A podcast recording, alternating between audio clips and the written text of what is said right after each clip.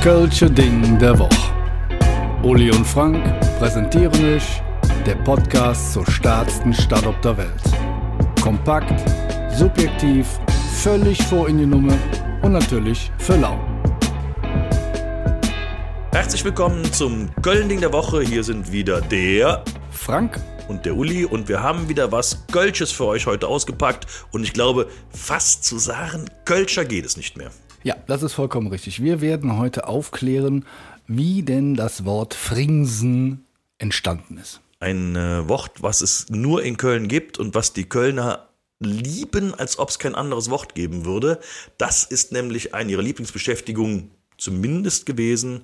Fringsen ist nämlich so was ähnliches wie Mundraub und äh, dazu kam es durch eine ganz, ganz von oben angeordnete Empfehlung. Ja, das ist richtig, denn der Kardinal Frings hat dieses, ähm, sage ich mal, Fringsen, also den Mundraub oder das Klauen sage ich mal, mehr oder minder erlaubt.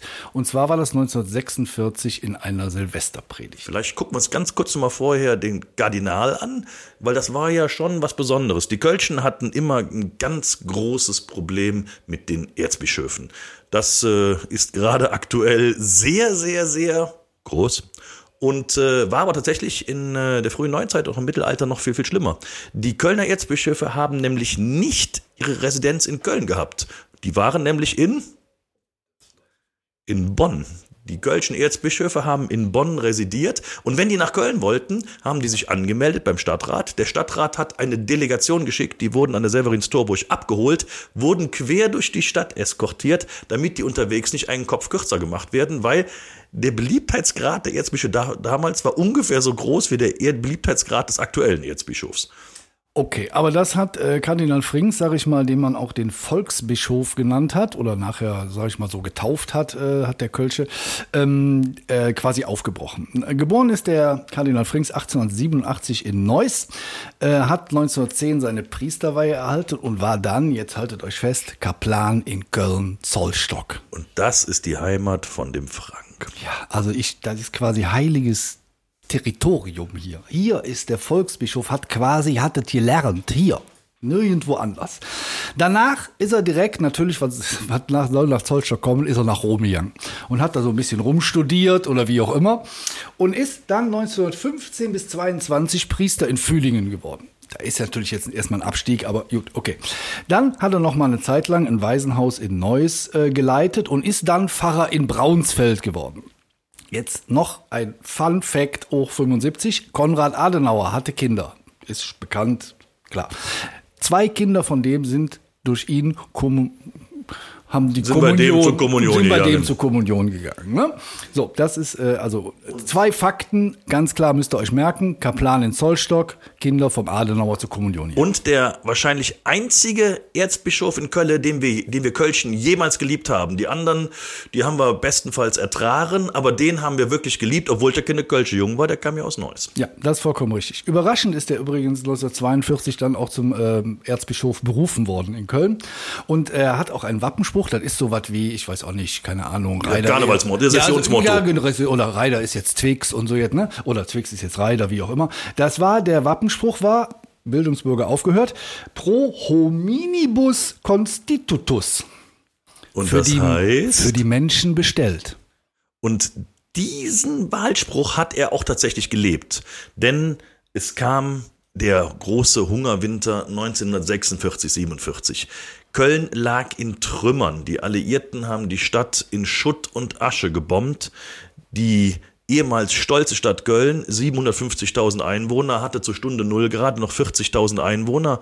Die lebten hier in den zerbombten Kellern, in den letzten Häusern. Die haben gefroren, die haben gehungert. Es war eine ganz schlimme Situation. Und dann kam der eis, eiskalte Hungerwinter 1946, 47. Das waren Zustände, die kann man sich heute wahrscheinlich gar nicht mehr vorstellen. Das ist vollkommen richtig. Zumal auch die äh, Kriegszeit für ihn nicht besonders lustig war. Ähm, der hat sich zum Beispiel ganz vehement gegen die Judenverfolgung ausgesprochen und hat äh, dazu gesagt, das wäre ein himmelschreiendes Unrecht. Das war ähm, sag ich mal, der Gestapo natürlich ein Dorn im Auge, die hat ihn an auch äh, überwachen lassen. Auch Kleriker waren wohl dabei, aber seine Popul Popularität hat ihn geschützt. Und ähm, der Höhepunkt sein, den Höhepunkt seiner Popularität hat er erreicht in äh, der Silvesternacht 1946, 1947. Mitten im Hungerwinter, die Stadt friert, die Stadt hungert, steigt Kardinal Frings in St. Engelbert in Riel auf die Kanzel der Dom ging noch nicht. Der Dom war tatsächlich viel zu kaputt, als hätte man drin Messe feiern können. Das hat noch ein paar Jahre gedauert, bis der wieder repariert war nach dem Krieg. Er steigt in St. Engelbert auf die Kanzel. Ein katholischer Gottesdienst, der Silvestergottesdienst. Und Kardinal Frings hält seine weltberühmte Silvesterpredigt. Ich darf zitieren. Wir leben in Zeiten, da in der Not auch der Einzelne das wird nehmen dürfen, was er zur Erhaltung seines Lebens und seiner Gesundheit notwendig hat, wenn er es auf andere Weise, durch seine Arbeit oder Bitten, nicht erlangen kann. Das war quasi der Aufruf, dass äh, das Hamstern und Klauen von Kohle zum Beispiel erlaubt ist. Und die Kölschen haben ihm beim Wort genommen. Was, äh, was da an äh, ja, Raub begangen worden ist, das kann man sich heute kaum noch vorstellen. Hauptsächlich wurden Klütte, wurden, äh, wurden gefringst. Das war das Wort, was die Kölschen geprägt haben für diesen Zustand. Klütte sind Kohlen. Brikett, ja.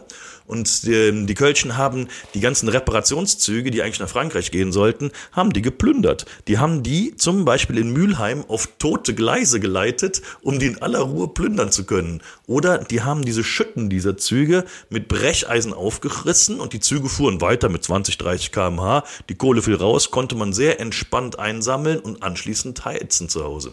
Ja, und die Kölscher haben einfach gesagt, ja, der Kardinal hätte das erlaubt, was soll das? Also ja, ich bin hier geschützt von der Kirche, ich muss dafür auch nicht in die Hölle, ich darf fringsen. Und das war von höchster Stelle, war das tatsächlich erlaubt. Und äh, da, man muss, man muss aber sagen, Frings hat wahrscheinlich durchs Fringsen hunderte, wenn nicht sogar tausende Leben gerettet.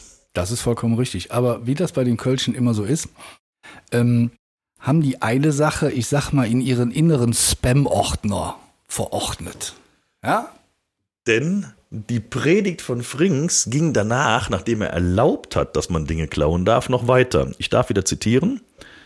Aber ich glaube, dass in vielen Fällen weit darüber hinausgegangen worden ist. Und da gibt es nur einen Weg, unverzüglich Unrechtes gut zurückgeben, sonst gibt es keine Verzeihung bei Gott. Und die Kölschen so, nee, haben wir nicht gehört. Nee, genau, nee, ja, können wir nicht. Nein, können die, die Kölschen haben sich quasi nur die Single angehört, die Maxi-Single, die wollten sie nicht. Und das ist äh, tatsächlich eine Kölsche Eigenschaft, die wir hier so ein bisschen rausarbeiten können. Der Kölsche hört genau das, was er will. Den ersten Teil, der war nämlich gut, der hat ihm gepasst, den hat er gehört. Und den zweiten Teil hat er nicht gehört. Und tatsächlich, wenn man eine Straßenumfrage macht, zehn von zehn Kölschen kennen Fringsen. Null von zehn Kölschen kennen den zweiten Teil der Predigt nicht, weil der schmeckt denen ja nicht so gut. Ja, er ist übrigens ähm, der einzige Weihbischof, der jemals die Kölner Ehrenbürger bekommen hat. Und jetzt, schönen Gruß an Thomas.